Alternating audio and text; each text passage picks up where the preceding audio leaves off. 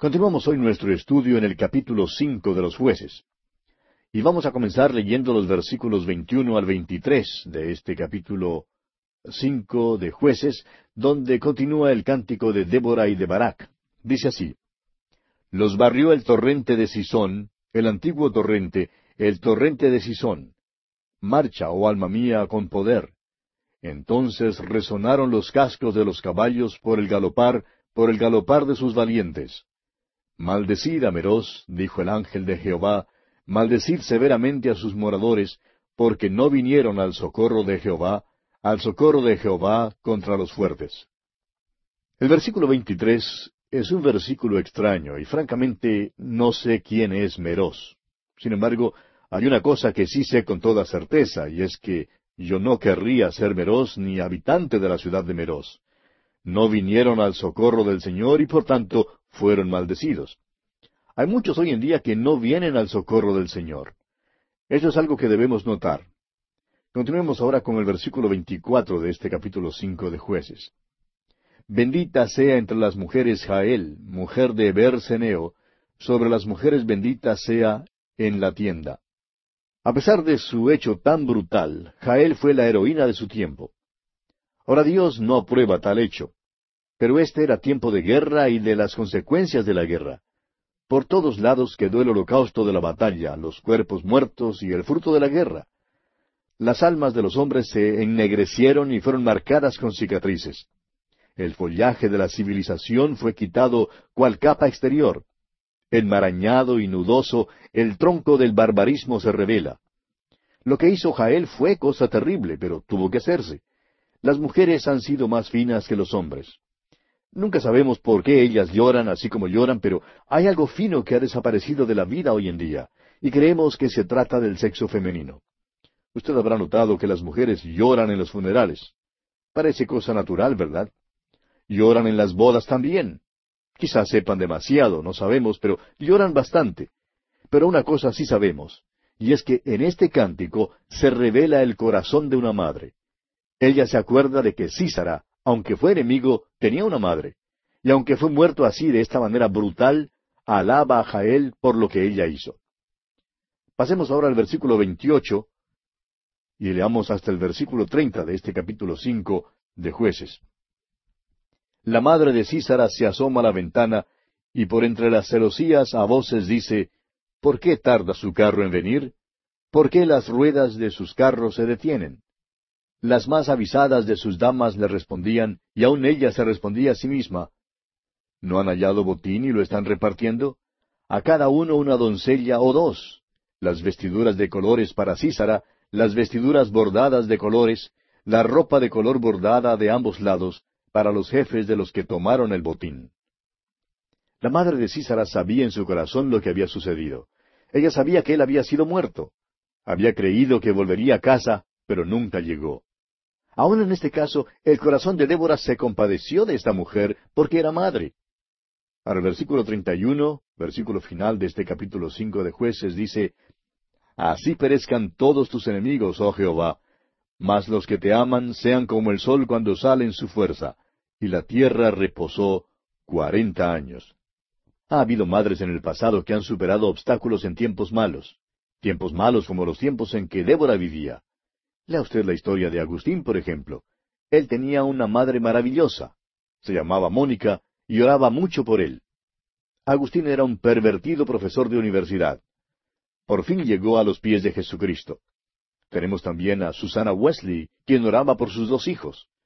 Es posible que usted haya oído hablar de ellos. Sus nombres son Juan y Carlos Wesley.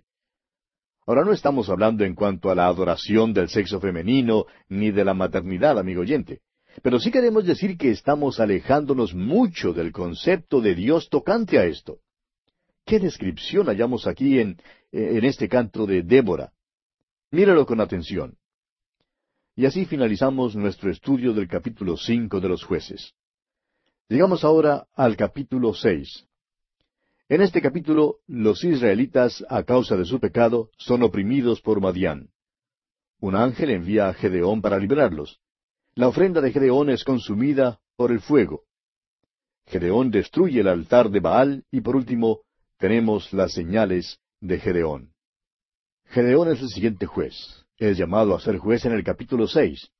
Y el capítulo siete cuenta cuán poderosamente Dios lo usó. Él es uno de los jueces más interesantes. Nos hallaríamos quizá entre muy pocos si dijéramos que fue el juez más sobresaliente de todos, porque Débora en realidad fue mucho más sobresaliente. En realidad, ninguno de los jueces fue prominente. Siempre había algo que les hizo extraños o raros, más bien que distinguidos. Sin embargo, todos los jueces tenían una cosa en común, y es que eran hombres insignificantes, los cuales se caracterizaban por su mediocridad. Eran hombres comunes y extraños. Cada uno fue insignificante, insuficiente e inadecuado. Cada uno de ellos tenía algún desliz en su vida. Cada uno de ellos tenía alguna falla notoria y a veces esa falla fue el mismo motivo por el cual Dios los seleccionó y los usó. Permítanos ahora darle algunas de las circunstancias que acompañan a este incidente con algunos hechos que creemos muy pertinentes. Por muchos años los críticos descontaron la narración de los jueces. Dijeron que debido a que no hallaron en la historia secular estos eventos, realmente no habían ocurrido y que no había ninguna situación en el pasado a la cual correspondían.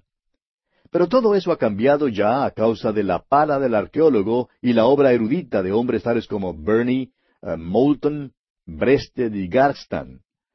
Eh, estos eruditos conservadores y sobresalientes nos han dado las circunstancias que sirven de fondo para el libro de los jueces. Ahora sabemos que en este tiempo particular de la historia, Egipto era poco fuerte.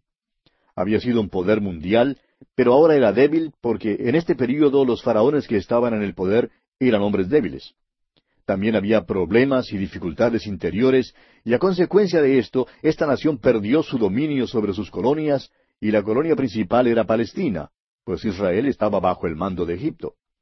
Las tribus nómadas al oriente y al sur del Mar Muerto empezaron a pasar los límites del territorio ajeno. Hicieron esto debido a la sequía en su tierra. La habían experimentado allí por muchos años. Por tanto, estas tribus nómadas del desierto comenzaron a invadir el territorio de Israel. Los madianitas y los amalecitas eran beduinos del desierto que entraron en la tierra prometida. La historia de Gedeón principia con eso. Leamos pues los primeros dos versículos de este capítulo seis de jueces. Los hijos de Israel hicieron lo malo ante los ojos de Jehová, y Jehová los entregó en mano de Madián por siete años. Y la mano de Madián prevaleció contra Israel. Y los hijos de Israel, por causa de los madianitas, se hicieron cuevas en los montes y cavernas y lugares fortificados. Los madianitas y los amarecitas andaban como una tribu nómada desorganizada.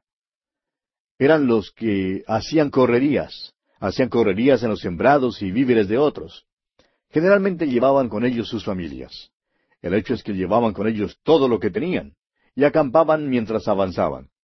Es por eso que en este incidente no se nos da el número de ellos, porque no fue posible contarlos. Eran muy desorganizados. Pero por puro número, pues había tantos, abrumaron a los habitantes de la tierra prometida. Los hijos de Israel salían y vivían en cuevas y en cavernas.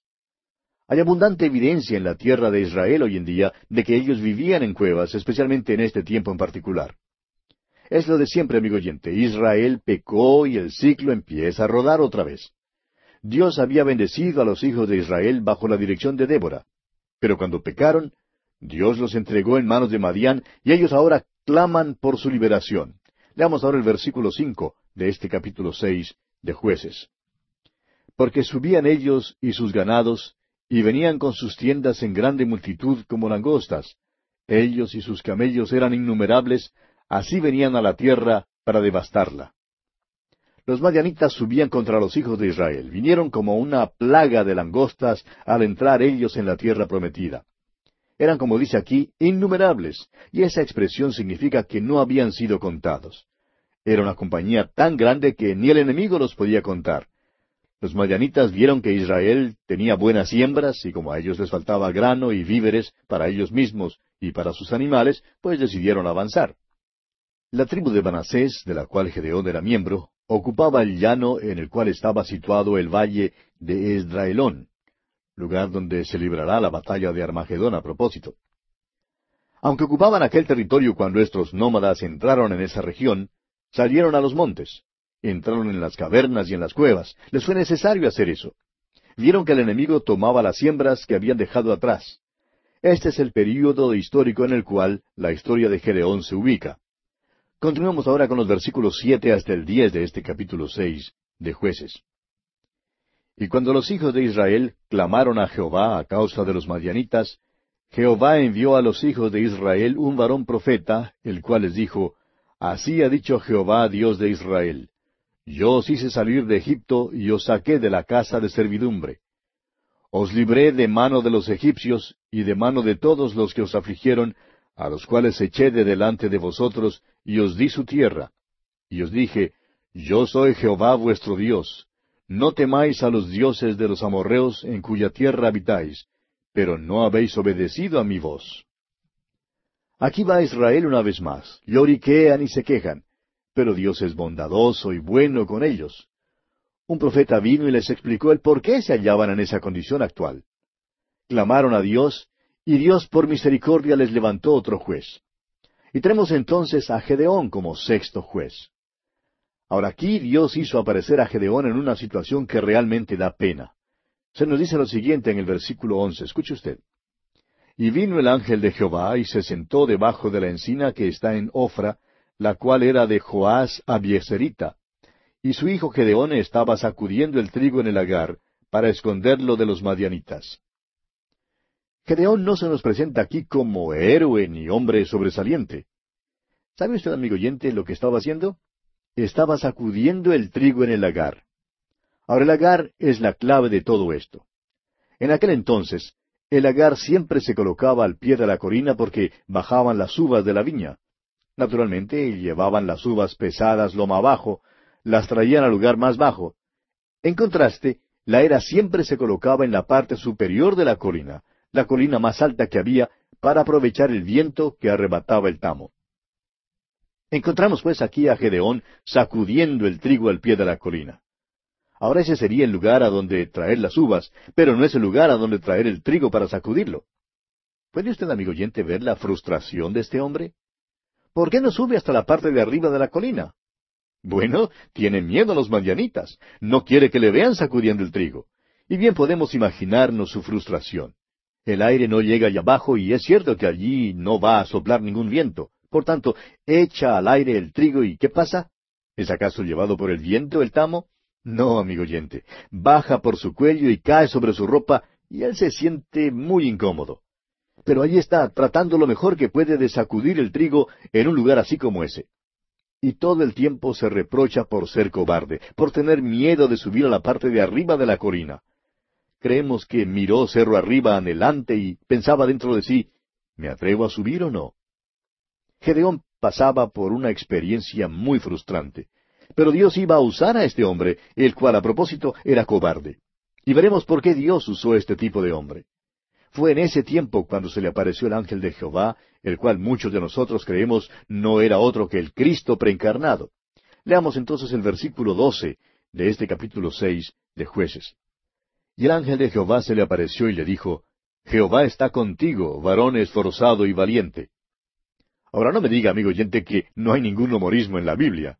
¿No cree usted que parece humorístico llamar a Gedeón varón esforzado y valiente? Dios es un humorista maravilloso, amigo oyente. Claro que la Biblia es un libro serio. Habla de una raza que se halla en pecado y trata de la salvación de Dios para esa raza. Revela a un Dios santo y digno de ser exaltado. Pero Dios es humorista, amigo oyente, y si usted pierde eso en la Biblia, no la hallará tan interesante. Jesucristo es muy humorista, amigo oyente. Un día, por ejemplo, le dijo a los fariseos, Guías ciegos que coláis el mosquito y tragáis el camello. ¿Cómo le parece? Ahora, si usted no cree que eso es chistoso, la próxima vez que vea un camello, mírelo bien. Un camello, amigo oyente, tiene más bultos que un tren de carga. Hasta tiene cuernos. También tiene la nuez de la garganta más grande que haya. Tiene almohadillas en sus rodillas, grandes uñas, y algunos tienen una joroba, mientras otros tienen dos. Es decir, que los camellos vienen de un cilindro y de dos cilindros. Por todas partes tienen protuberancias. Ahora, ¿puede usted imaginarse a estos líderes religiosos tratando de tragarse un camello? Dios de veras, amigo oyente, es muy humorista. Pues bien, una de las cosas más ocurrentes que el Señor pudo haber llamado a Gedeón fue varón esforzado y valiente. Era tan cobarde. Creemos que cuando Gedeón miró hacia arriba y lo oyó decir varón esforzado y valiente, Gedeón miró a su alrededor para ver si no había otro por allí, porque ese término ciertamente no era aplicable para él. Y luego se volvió al ángel y le dijo, ¿Quién? ¿Yo? ¿Me llamas varón esforzado y valiente cuando estoy por aquí abajo en, el lagar echando al aire el trigo cuando debo de en realidad estar allá arriba en la parte de arriba de la colina? Si yo fuera un hombre esforzado y valiente, es allí donde estaría, y no por aquí abajo. No soy nada más que un cobarde. El Señor quiere fortalecerlo, claro, pero el hecho es que fue un título algo humorístico el que el Señor le dio a este hombre. Bueno, Dios le ha llamado ahora a este oficio para librar a su pueblo y ha llamado a un hombre muy extraordinario. Ahora este hombre sufre de un complejo de inferioridad. Leamos el versículo trece de este capítulo seis de Jueces.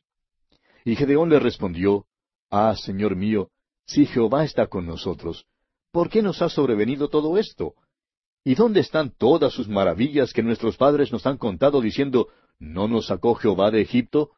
Y ahora Jehová nos ha desamparado y nos ha entregado en mano de los madianitas. Ahora el ángel de Jehová no dijo que Jehová estaba con Israel en este tiempo. Estaba con Gedeón, francamente no estaba con Israel debido a su pecado. El ángel dijo, Jehová está contigo. Es el número singular, contigo, Gedeón. Pero Gedeón no puede creer que Dios estaría con él. Quiere saber dónde están todos aquellos milagros de los cuales sus padres le han hablado. Creía que el Señor había desamparado a Israel, pero se equivocó. El Señor en verdad no había abandonado a Israel. Israel había abandonado al Señor. Eso es lo que pasó. Este hombre pues se encuentra en mal estado mental y mal estado espiritual. En realidad no sufría tan solo un complejo de inferioridad, sino que también era escéptico. Era cínico, era débil y era cobarde. Así es este hombre Gedeón. Qué mala impresión se da de él hoy en día cuando se le describe como un caballero vestido de una armadura lúcida, como Sir Lancelot o Sir Galahad. Pues no fue nada más que un Don Quijote embistiendo un molino de viento. Es el cobarde más grande que usted jamás haya conocido. Pero este es el hombre al cual Dios llama para usar. Ahora el versículo catorce de este capítulo seis de Jueces dice, Y mirándole Jehová le dijo, Ve con esta tu fuerza y salvarás a Israel de la mano de los madianitas. ¿No te envío yo? Este es el llamamiento y la comisión de Gedeón. Es una comisión de ánimo. Sin embargo, es interesante notar que aún aquí Gedeón no creyó a Dios. Fíjese usted en lo que Gedeón dice. Veamos el versículo quince de este capítulo seis de Jueces. Entonces le respondió, Ah, Señor mío, ¿con qué salvaré yo a Israel? He aquí que mi familia es pobre en Manasés, y yo el menor en la casa de mi padre. Ahora, considere usted por un momento la posición que Gedeón ocupa en su propio pensar. Lo que dijo en realidad fue, Ciertamente no me estás pidiendo que yo haga esto.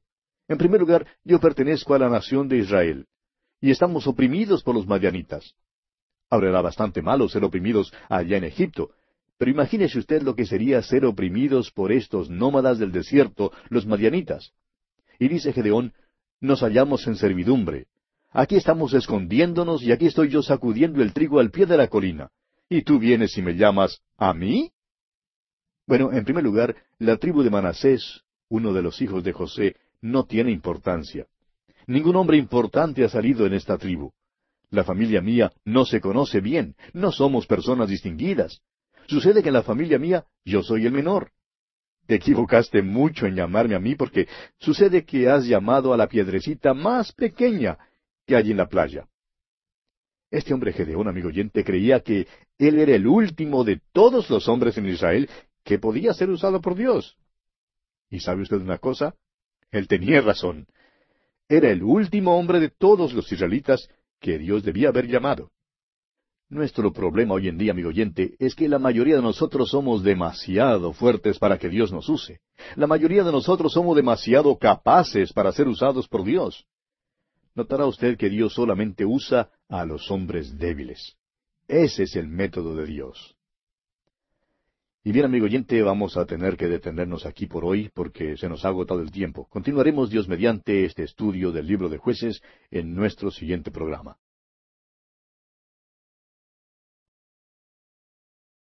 Continuamos estudiando hoy el capítulo seis de este libro de los jueces. Y hablábamos en nuestro programa anterior de Gedeón y vimos que el Señor le llamó y le comisionó para que librara a los israelitas de la mano de los madianitas.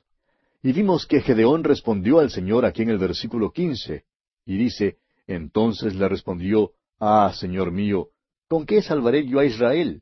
He aquí que mi familia es pobre en Manasés, y yo el menor en la casa de mi padre. Es decir, que Gedeón pone excusas y comienza preguntando, bueno, ¿y con qué voy a salvar yo a Israel?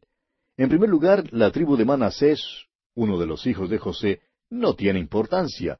Ningún hombre importante ha salido de mi tribu. Mi familia no es bien conocida. No somos personas distinguidas. Y sucede que en la familia yo soy el menor. No, Señor, te equivocaste mucho en llamarme a mí porque sucede que has llamado a la piedra más pequeñita que hay en la playa. Este hombre creía que él era el último de todos los hombres de Israel que podía ser usado por Dios. Y tenía razón, era el último hombre de todos los israelitas que Dios debía haber llamado. Nuestro problema, amigo oyente, hoy en día es que la mayoría de nosotros somos demasiado fuertes para que Dios nos use. Somos demasiado capaces para ser usados por Dios. ¿No ha notado usted, amigo oyente, que Dios solo usa a los hombres débiles? El apóstol Pablo en su primera carta a los Corintios, capítulo uno, versículos veintiséis y veintisiete, nos dice, Pues mirad, hermanos, vuestra vocación, que no sois muchos sabios según la carne, ni muchos poderosos, ni muchos nobles, sino que lo necio del mundo escogió Dios para avergonzar a los sabios, y lo débil del mundo escogió Dios para avergonzar a lo fuerte. Dios usó a todos estos jueces, amigo oyente, porque ninguno de ellos era capaz ni sobresaliente. ¿Le da eso ánimo a usted, amigo oyente? ¿Sabe usted por qué Dios no nos usa a la mayoría de nosotros? Porque somos demasiado fuertes, tenemos demasiado talento para que Dios nos use. La mayoría de nosotros hacemos lo que queremos hacer nosotros. Hay muchos que tienen muchos dones y mucha habilidad, pero Dios no los está usando. ¿Sabe por qué? Porque son demasiado fuertes para ser usados por Dios. Y continúa el apóstol Pablo en la primera epístola a los Corintios, capítulo uno, versículos veintiocho y veintinueve, diciendo, Y lo vil del mundo y lo menospreciado escogió Dios, y lo que no es, para deshacer lo que es, a fin de que nadie se jacte en su presencia. Hay algo malo con cualquier obrero cristiano que sea altivo. Dios no usará la carne, amigo oyente. Cualquier cosa que este pobre haga en la debilidad de la carne y de la cual se jacte es menospreciada por Dios. Dios la aborrece y no la puede usar. Dios quiere instrumentos débiles, y esos son los únicos que usará. Dios sigue este plan de acción para que ninguna carne, como dice el apóstol Pablo, se jacte en su presencia. Cuando Dios está listo para hacer algo, escoge lo más débil para poder dejar en claro que es Él quien lo está haciendo, y no el brazo débil de la carne. Ese es el método de Dios, amigo oyente. Usted recordará cuando Moisés fue encontrado en la arquilla de juncos a la orilla del río. Era un bebecito. Luego mira al faraón de Egipto, Ramsés II, que era el más fuerte de los faraones que se sentara en el trono. Fue él quien edificó las grandes ciudades de Egipto. Pues ponga el uno al lado del otro. El débil bebecito desvalido y el poderoso faraón sentado en el trono. ¿Y a quién escogería usted? Claro que escogería al faraón, porque él es el fuerte. Pero Dios, amigo oyente, escogió al bebecito en la arquilla de juncos para demostrar que Él usa lo débil del mundo para avergonzar a los sabios. Luego Dios escogió a un hombre llamado Elías. Elías no era un hombre débil, pero tuvo que llegar a ser débil. Dios tuvo que dejar que aquel hombre pasara por una serie de pruebas lo educó en el desierto y por fin le obligó a escuchar aquel silbo apacible y delicado de Dios. Y a Elías no le gustaban los silbos apacibles y delicados. Este era el hombre al cual le gustaban los fuegos artificiales, el son de trompetas, el circo. Pero Dios tuvo que entrenarlo y dejarle saber que Él escoge lo débil del mundo. Después de que Elías entró en la corte de Acab y Jezabel, les dijo que no llovería por algunos años.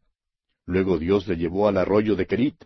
Allí vio secarse el arroyo y descubrió que su vida era cual arroyo seco. Después miró dentro de una tinaja de harina vacía, pero le fue posible cantar la doxología. Y cuando la cantó, Dios le dio a comer a él y a la familia de la viuda de aquella tinaja vacía. ¿Por qué? Porque Dios, amigo oyente, escoge y usa lo débil. Tenemos luego a Simón Pedro. ¿Quién jamás le hubiera escogido a él? Pues todo el mundo sabía que él era débil, y nuestro Señor le dijo, serás un hombre de piedra, te haré tan duro como una piedra en cuanto a tu habilidad. Todo el mundo se rió a causa de esto. Simón Pedro hasta renunció. En una ocasión él dijo, Apártate de mí, Señor, porque soy hombre pecador. Lo que Pedro realmente quiso decir fue, ¿por qué no buscas a otro? He fracasado.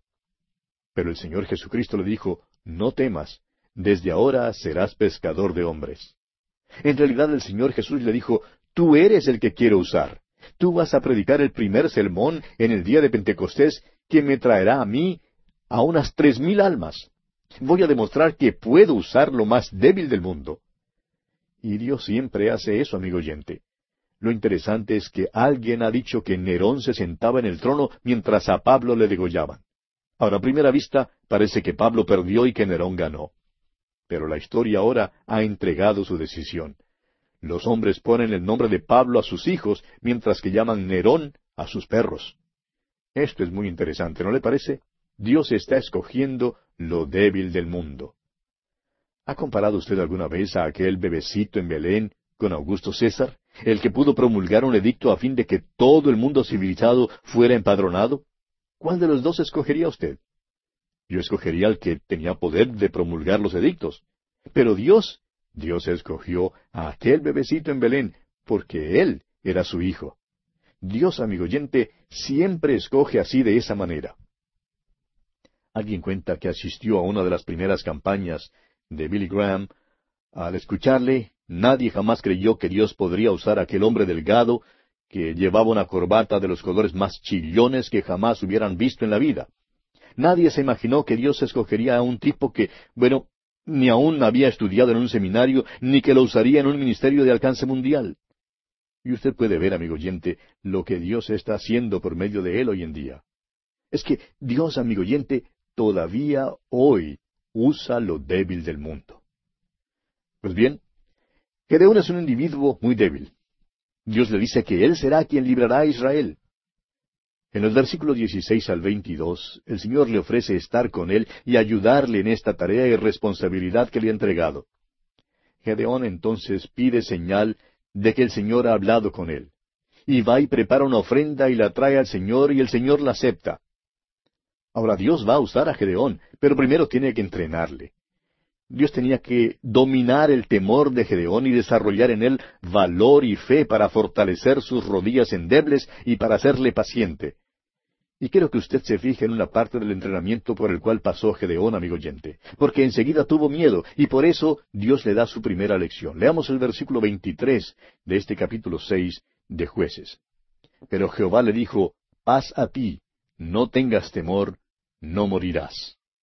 El Señor le dijo, No morirás. Porque Gedeón temió que moriría después de ver al Señor. Y el Señor le mandó que fuera a su pueblo natal para derribar el altar de Baal y para cortar la imagen de acera que estaba junto a él. Todo esto representaba la peor clase de inmoralidad que había. Veamos ahora los versículos 24 hasta el 27 de este capítulo 6 de jueces. Y edificó allí Gedeón altar a Jehová, y lo llamó Jehová Salom, el cual permanece hasta hoy en ofra de los abieseritas. Aconteció que la misma noche le dijo Jehová, Toma un toro del hato de tu padre, el segundo toro de siete años, y derriba el altar de Baal que tu padre tiene, y corta también la imagen de acera que está junto a él. Y edifica altar a Jehová tu Dios en la cumbre de este peñasco en lugar conveniente. Y tomando el segundo toro, sacrifícalo en holocausto con la madera de la imagen de acera que habrás cortado. Entonces Gedeón tomó diez hombres de sus siervos, e hizo como Jehová le dijo, mas temiendo hacerlo de día por la familia de su padre y por los hombres de la ciudad, lo hizo de noche. Y así Gedeón comienza su aventura. Aun con la comisión de Dios, Gedeón tiene miedo. En lugar de obedecer a Dios en pleno día, lo hace bajo el manto de la noche. Pero ellos se enteraron de quién lo hizo y estaban listos a matar a Gedeón. Pero Dios nuevamente lo libra. Gedeón todavía vacila. Y como hemos dicho, Dios tiene que dominar el temor de Gedeón. tiene que darle valentía y fe en su vida. Dios tiene que afirmar las rodillas endebles de Gedeón. La próxima medida que toma Dios es llenar a este hombre con su espíritu, porque Dios siempre ha dado plenitud del espíritu a cada hombre que él usa. Leamos ahora el versículo treinta y cuatro de este capítulo seis de Jueces. Entonces el espíritu de Jehová vino sobre Gedeón, y cuando éste tocó el cuerno, los abieseritas se reunieron con él. El son del cuerno significaba guerra. El momento en que se tocaba el cuerno, el pueblo sabía que significaba guerra contra los amalecitas y el pueblo empezó a reunirse con él. ¿Y sabe usted lo que pasó? Se le enfriaron los pies a Gedeón otra vez y le dijo al Señor, Ahora mira si realmente me has llamado, y espero que no te pongas bravo, me gustaría poner esto a prueba. Y dijo, Pondré un vellón de lana en la era, y si el rocío está en el vellón solamente, quedando seca toda la otra tierra, entonces te creeré. Y así lo hizo Dios esa noche. Al día siguiente, Gedeón volvió y le dijo, Ahora, Señor, pondré nuevamente un vellón de lana. Si realmente estás en esto, haz que el vellón quede seco y que el rocío esté en la tierra. Y yo me alegro de que lo hiciera así de esa manera, porque francamente yo sería lo suficientemente escéptico la primera vez como para creer que simplemente sucedió así. O vamos a decir mejor que fue cosa natural que sucedió así de esa manera la primera vez, es decir, cuando el vellón quedó mojado y la tierra alrededor quedó seca. Pero fue cosa sobrenatural cuando sucedió de la otra manera, es decir, cuando el vellón quedó seco y la tierra mojada. Por tanto, creemos que tenemos una prueba aquí. Este hombre pidió a Dios que dejara caer el rocío en el vellón y luego que Dios no dejara caer en el vellón el rocío. Cuán bondadoso fue Dios con Gedeón. Y veremos que Dios gradualmente entrena a este hombre hasta llevarle al punto que Gedeón puede ver que no hay nada en él mismo. Luego Dios le usará para ganar una gran batalla. Nuestro problema hoy en día, amigo oyente, es que somos demasiado fuertes para que Dios nos use, como ya hemos dicho. Tenemos demasiado talento. Los cantantes, los predicadores, todos, aquellos que podrían ser usados para traer avivamiento. ¿Cuánto necesitamos volver al libro de los jueces, amigo oyente? ¿Puede usted comprender ahora por qué este no es un libro popular? Leamos ahora los versículos treinta y seis y treinta y siete de este capítulo seis de jueces. Y Gedeón dijo a Dios, Si has de salvar a Israel por mi mano, como has dicho, he aquí que yo pondré un vellón de lana en la era, y si el rocío estuviere en el vellón solamente, quedando seca toda la otra tierra, entonces entenderé que salvarás a Israel por mi mano, como lo has dicho. Y así Dios trató a Gedeón con mucha paciencia. Ahora los hombres para el ejército llegaron de todas partes. El cuerno se toca en Israel, y esto significa guerra, y se reúnen alrededor de este hombre Gedeón. Usted recordará que muchos de estos hombres no apoyaron a Débora, pero ahora vienen al llamado de Gedeón. Y francamente, amigo oyente, él es el último hombre en todo Israel al cual usted querría unirse. Ciertamente no es un hombre que está preparado para guiarlos a la batalla. Pero Dios empieza a mover en la vida de este hombre de una manera muy definida. Gedeón es cobarde, pero Dios le fortalecerá. Y así concluimos nuestro estudio del capítulo seis de jueces. Llegamos ahora al capítulo siete. En este capítulo, el ejército de Gedeón es reducido en tamaño. Está fortalecido por el sueño y la interpretación del pan de cebada. Su estratagema de trompetas y antorchas en los cántaros ayuda a derrotar a los madianitas. Y Oreb y Seheb son tomados. Leamos los primeros dos versículos de este capítulo siete de Jueces. Levantándose pues de mañana Jerobaal, el cual es Gedeón, y todo el pueblo que estaba con él, acamparon junto a la fuente de Aarod, y tenía el campamento de los madianitas al norte, más allá del collado de More, en el valle. Y Jehová dijo a Gedeón, El pueblo que está contigo es mucho para que yo entregue a los madianitas en su mano, no sea que se alabe Israel contra mí diciendo, Mi mano me ha salvado. Ahora Gedeón sale y pasa revista a su ejército. Tenía treinta y dos mil hombres, y Gedeón cree que no son suficientes. Los madianitas eran como langostas en las colinas. Eran desorganizados, pero por puro número habrían vencido a los israelitas. Por eso, treinta y dos mil hombres en el ejército no eran suficientes, y creemos que Gedeón estaba listo a tocar nuevamente la trompeta. Pero Dios le dijo, Tienes demasiados hombres. No puedo darte una victoria con treinta y dos mil hombres porque te jactarás y dirás que lo hiciste en tu propia fuerza y poder. Recuerde usted que ninguna carne se jactará en la presencia de Dios. Es por eso que Dios tiene que usar instrumentos débiles hoy en día. Ese es el método que seguirá empleando. Por eso reduce el número del ejército. Por tanto, Dios le dijo a Gedeón que anunciara a los hombres del ejército que podrían volver a casa. Leamos el versículo tres. Ahora pues, haz pregonar en oídos del pueblo, diciendo, Quien tema y se estremezca, madrugue y devuélvase desde el monte de Galaad. Y se devolvieron de los del pueblo veintidós mil, y quedaron diez mil. Gedeón tenía treinta y dos mil hombres, y ahora se le han ido veintidós mil de ellos. Esta fue la condición de Dios, tal como fue dada en el sistema mosaico en el libro de Deuteronomio. Dios dijo que cualquiera que fuera reclutado en el ejército y tuviera miedo, podría volverse a casa. Estaría exento de salir a la guerra. Ahora, ¿no se ha preguntado usted, amigo oyente, por qué es que Gedeón mismo no regresó a casa? Cuando él dijo, los que tienen miedo y tiemblan, podrían haber dicho, seguidme porque yo me vuelvo a casa, pues tengo más miedo que cualquiera de ustedes. Sin embargo, él tuvo que quedarse. Dios lo había comisionado. Ahora Gedeón tiene diez mil hombres y son suficientes para infundir miedo. Pero Dios le dice a Gedeón, todavía tienes demasiados hombres, tienes que reducir este número. No te puedo dar la victoria con este número de hombres en tu ejército.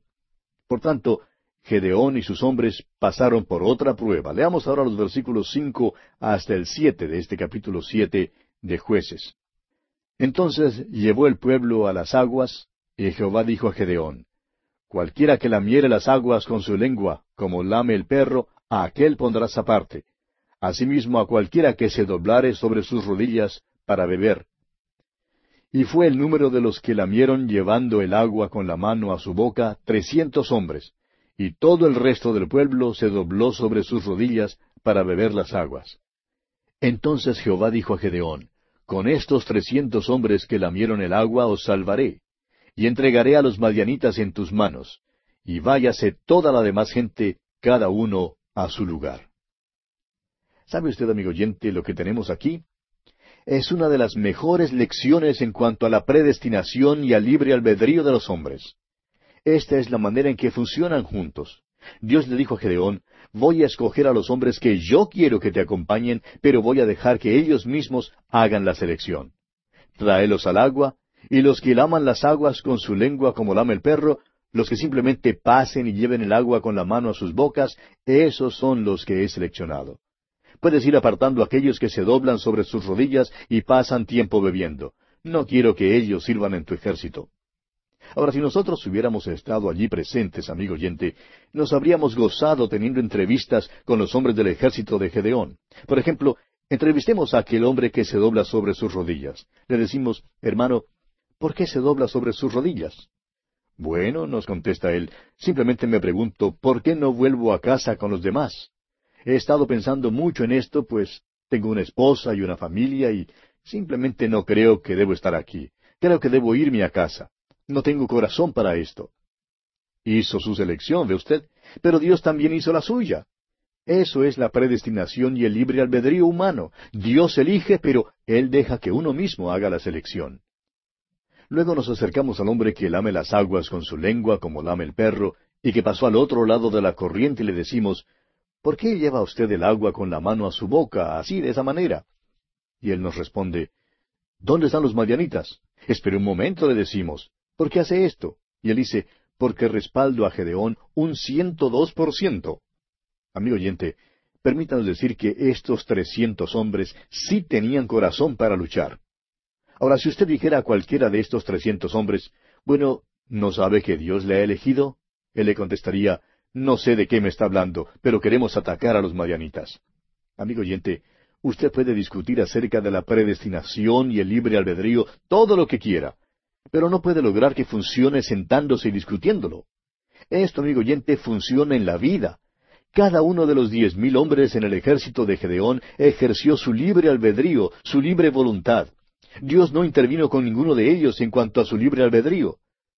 Hoy en día mediante su Hijo Jesucristo, le ofrece a usted el don gratuito de la salvación. Es una oferta legítima, una oferta sincera de Dios mismo. Él dice, Todo lo que el Padre me da, vendrá a mí, y el que a mí viene, no le echo fuera. Ahora no diga por favor que usted puede arguir ahora mismo en cuanto a la predestinación, porque no puede. Usted puede venir a Dios si quiere venir. Si no viene, tenemos noticias para usted. Usted no fue elegido.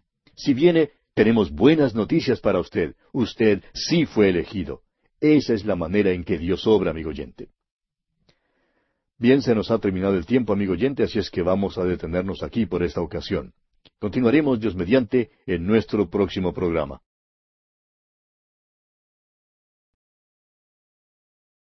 Continuamos estudiando hoy el capítulo siete de jueces. Y en nuestro programa anterior estábamos hablando de la reducción que Dios había hecho del ejército de Gedeón de diez mil a trescientos hombres. Y decíamos que encontramos aquí una de las mejores lecciones con respecto a la predestinación y al libre albedrío. Y señalamos el hecho de que es Dios quien elige, pero que Él deja que uno mismo haga la selección. Dijimos también que podemos discutir acerca de la predestinación y el libre albedrío todo lo que queramos, pero no podemos lograr que funcione sentándonos y discutiéndolo. Esto funciona y es en la vida, amigo oyente.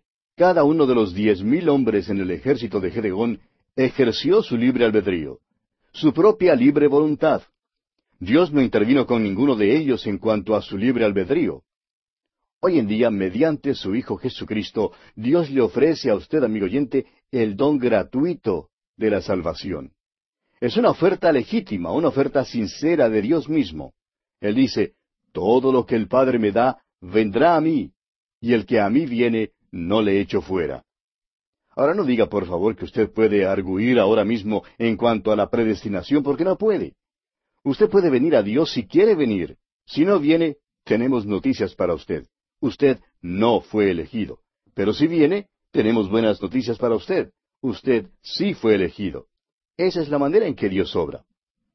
Ahora muchas veces estos trescientos hombres escogidos han sido tomados en sentido erróneo.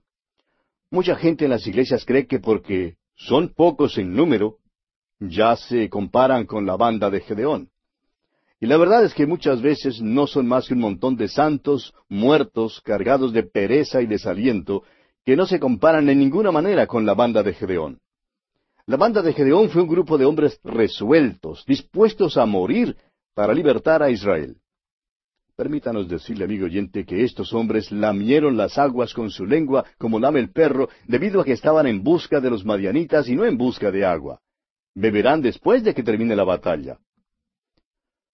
Un jugador de fútbol una vez estaba tan entusiasmado y tan emocionado al final de un partido porque su equipo había obtenido la victoria y dijo, simplemente resolvimos ganar.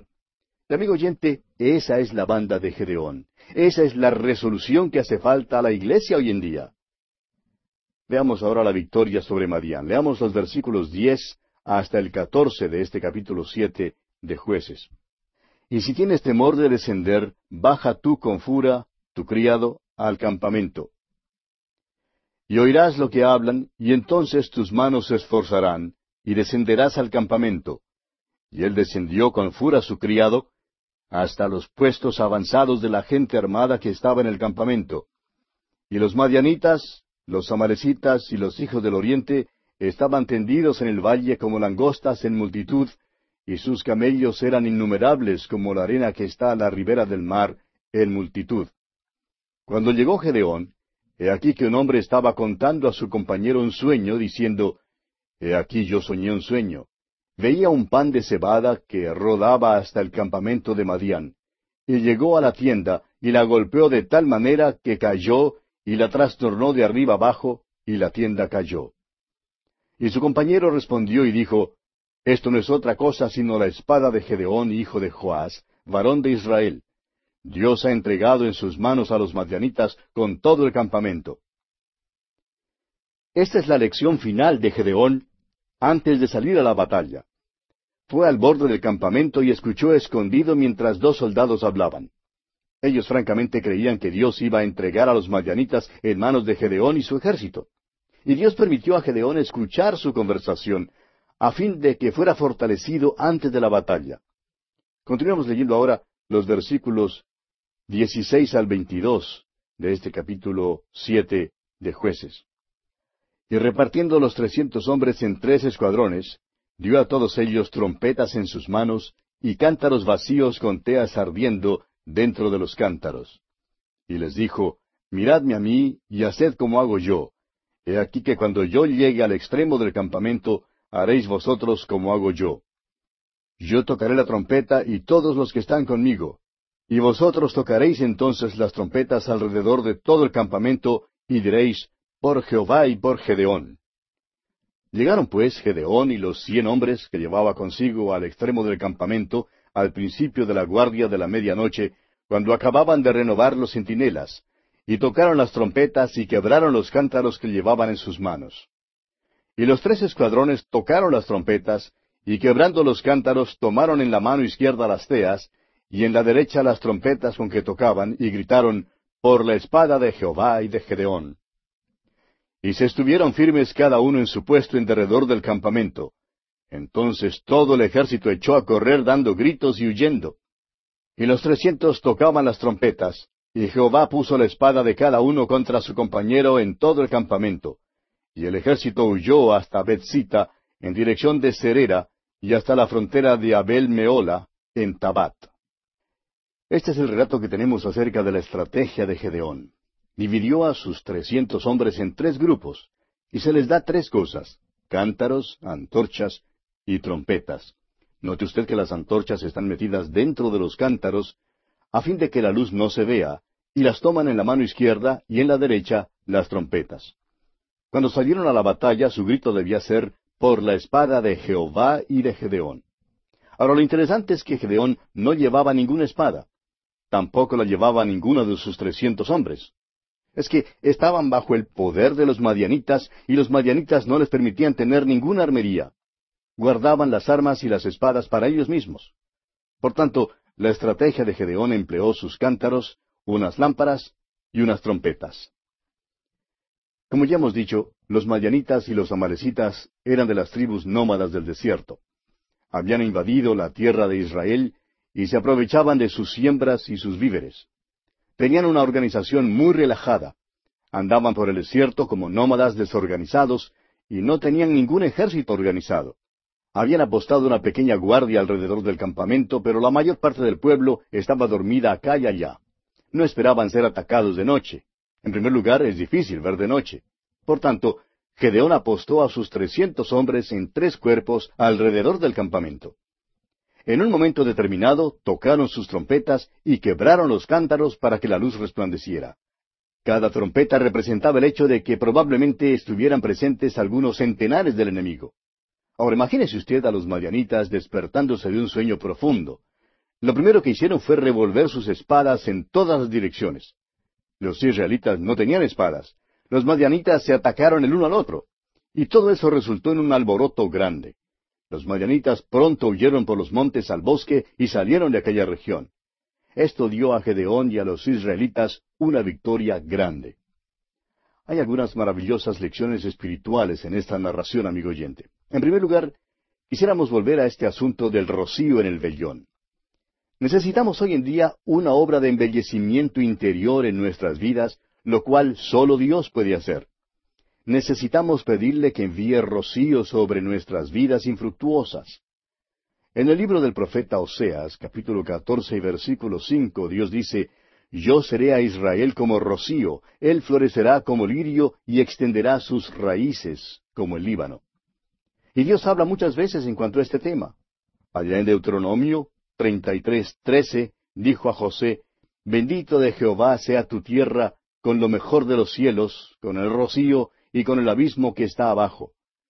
Y en Proverbios capítulo 19 versículo 12 leemos, Como rugido de cachorro de león es la ira del rey, y su favor como el rocío sobre la hierba. También en el capítulo 3 de Proverbios, versículo 20 dice, Con su ciencia los abismos fueron divididos y destilan rocío los cielos. Y en el Salmo 133, versículos 1 al 3, Dios dice, Mirad cuán bueno y cuán delicioso es habitar los hermanos juntos en armonía. Es como el buen óleo sobre la cabeza, el cual desciende sobre la barba, la barba de Aarón, y baja hasta el borde de sus vestiduras. Como el rocío de Hermón que desciende sobre los montes de Sión, porque envía allí Jehová bendición y vida eterna. Dios ha bendecido de esta manera. Necesitamos este toque, este toque fresco. Lo necesitamos como el rocío que desciende por la mañana sobre el capullo de rosa y la hierba. Necesitamos un toque delicado. El profeta Oseas en el capítulo catorce de su profecía, versículo cinco, nos dice que el lirio es delicado. Nuestro Señor Dios descenderá como la lluvia sobre la hierba cortada. Aun cuando nos hallamos en apuros y nos ha cortado, descenderá sobre nosotros como la lluvia. Nuestro Señor lloró sobre Jerusalén, pero ¿Lloramos nosotros hoy en día por el pecador? Al publicano le fue posible golpearse el pecho y clamar a Dios en cuanto a su pecado. Pero ¿qué de nosotros hoy en día, amigo oyente? Necesitamos tener un toque de Dios que nos haga fuertes y firmes, arraigados y cimentados. Ah, que pudiéramos decir con el salmista, Pronto está mi corazón, oh Dios, mi corazón está dispuesto, cantaré y trovaré salmos. Necesitamos el rocío de Dios sobre nuestras vidas para traer pureza a nuestras vidas. El apóstol Pedro nos dice en su segunda carta, capítulo tres, versículo catorce, Por lo cual, oh amados, estando en espera de estas cosas, procurad con diligencia ser hallados por Él sin mancha e irreprensibles, en paz. Esto es lo que necesitamos hoy en día, amigo oyente. Dios solamente usa un vaso limpio. El apóstol Pedro otra vez en su primera carta capítulo uno, versículo dieciséis dice, Porque escrito está, Sed santos, porque yo soy santo. Dios nos lo dice a nosotros. El apóstol Pablo en su segunda carta a los Corintios capítulo siete versículo uno dice, Así que, amados, puesto que tenemos tales promesas, limpiémonos de toda contaminación de carne y de espíritu, perfeccionando la santidad en el temor de Dios. Qué maravillosa lección tenemos aquí, amigo oyente. Vamos a considerar ahora otra lección espiritual en cuanto a los cántaros. El apóstol Pablo dice en su segunda carta a los Corintios capítulo cuatro versículo siete, Pero tenemos este tesoro en vasos de barro. Aquellos cántaros representan los cuerpos de los creyentes.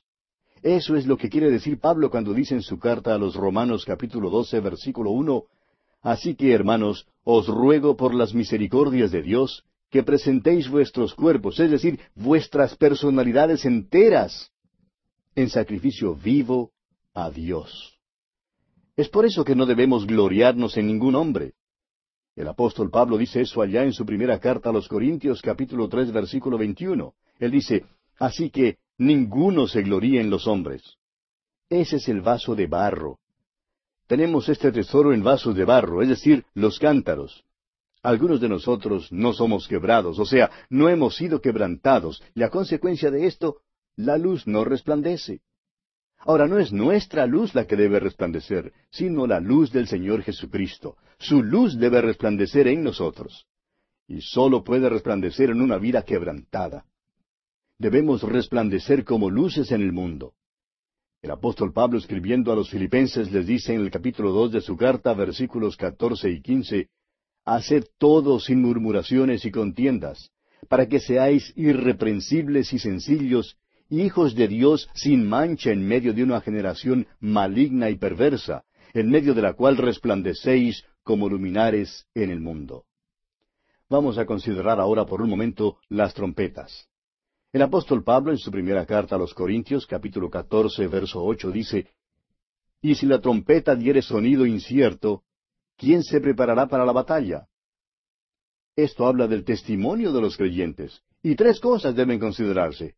Primero, el testimonio de los creyentes debe ser cierto y claro.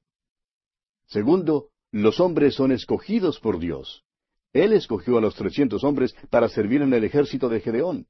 Los escogió junto a las aguas, según como bebían las aguas. Y en tercer lugar, el creyente tiene que ser quebrantado a fin de que la luz resplandezca, así como los cántaros tuvieron que ser quebrados. Debe haber una dedicación de mente y de corazón si hemos de hacer la cosa que Dios quiere que hagamos. Amigo oyente, alguien lo ha expresado de la manera siguiente. A Dios le es posible reparar el corazón partido si se le da todas las piezas.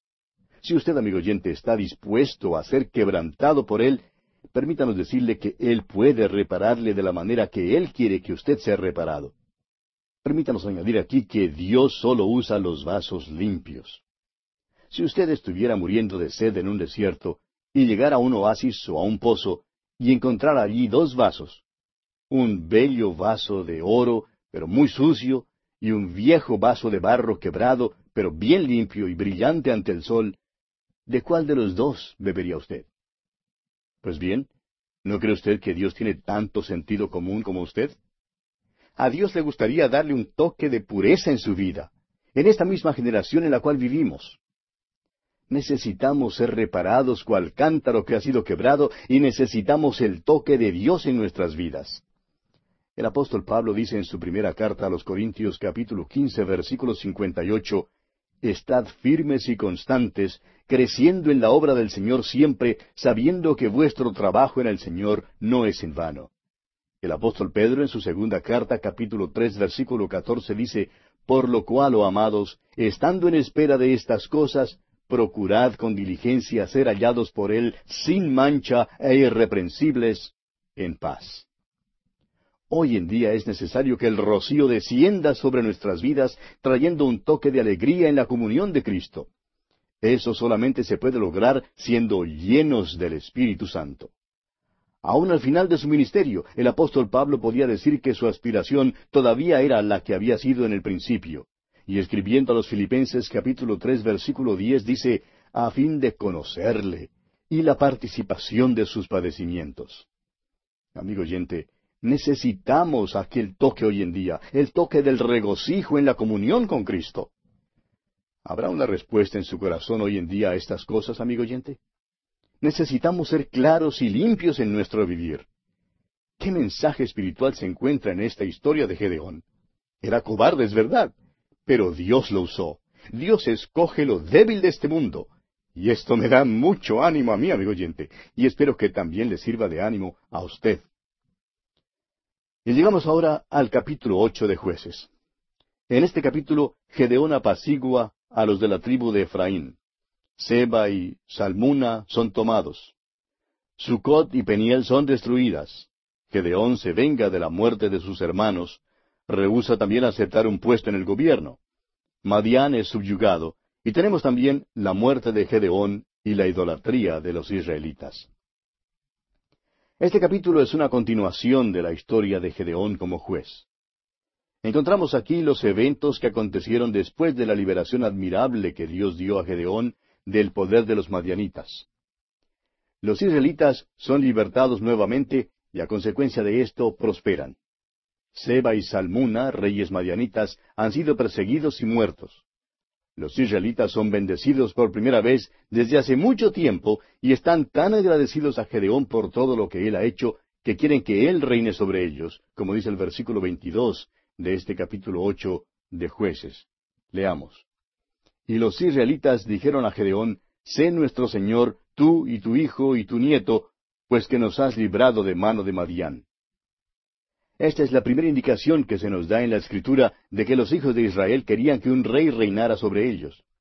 Dios les dijo en el principio que Él no quería que tuvieran un rey, así como las naciones en derredor, pero ellos querían tener un rey. Debido a que Gedeón les había libertado de la servidumbre, ellos querían que Él aceptara el puesto de rey. Al parecer, Gedeón es el primero a quien ofrecieron este alto oficio. Pero él lo rehusó. Más tarde descubriremos que Israel nuevamente pide tener un rey. Insisten en tener un rey y por fin demandan tener uno. Luego, Dios le dice a Samuel, quien es el último de los jueces y el primero de los profetas, que él debe ungirles un rey. Entonces Dios le dijo a Samuel que Israel no le había rechazado a él, sino a Dios mismo. Dios quería reinar sobre ellos.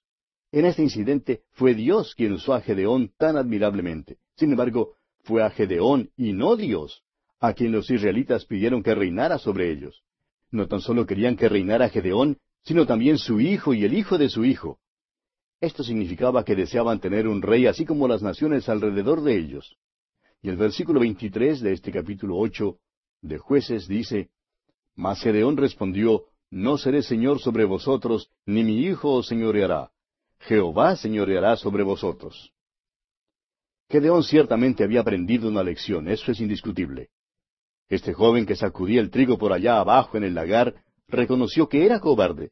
Sabía que era Dios quien le había dado la victoria. Sabía que no tenía ninguna fuerza en él mismo para ganar la batalla pero se dio cuenta de que Dios le había levantado con este fin. Gedeón en verdad era un hombre admirable.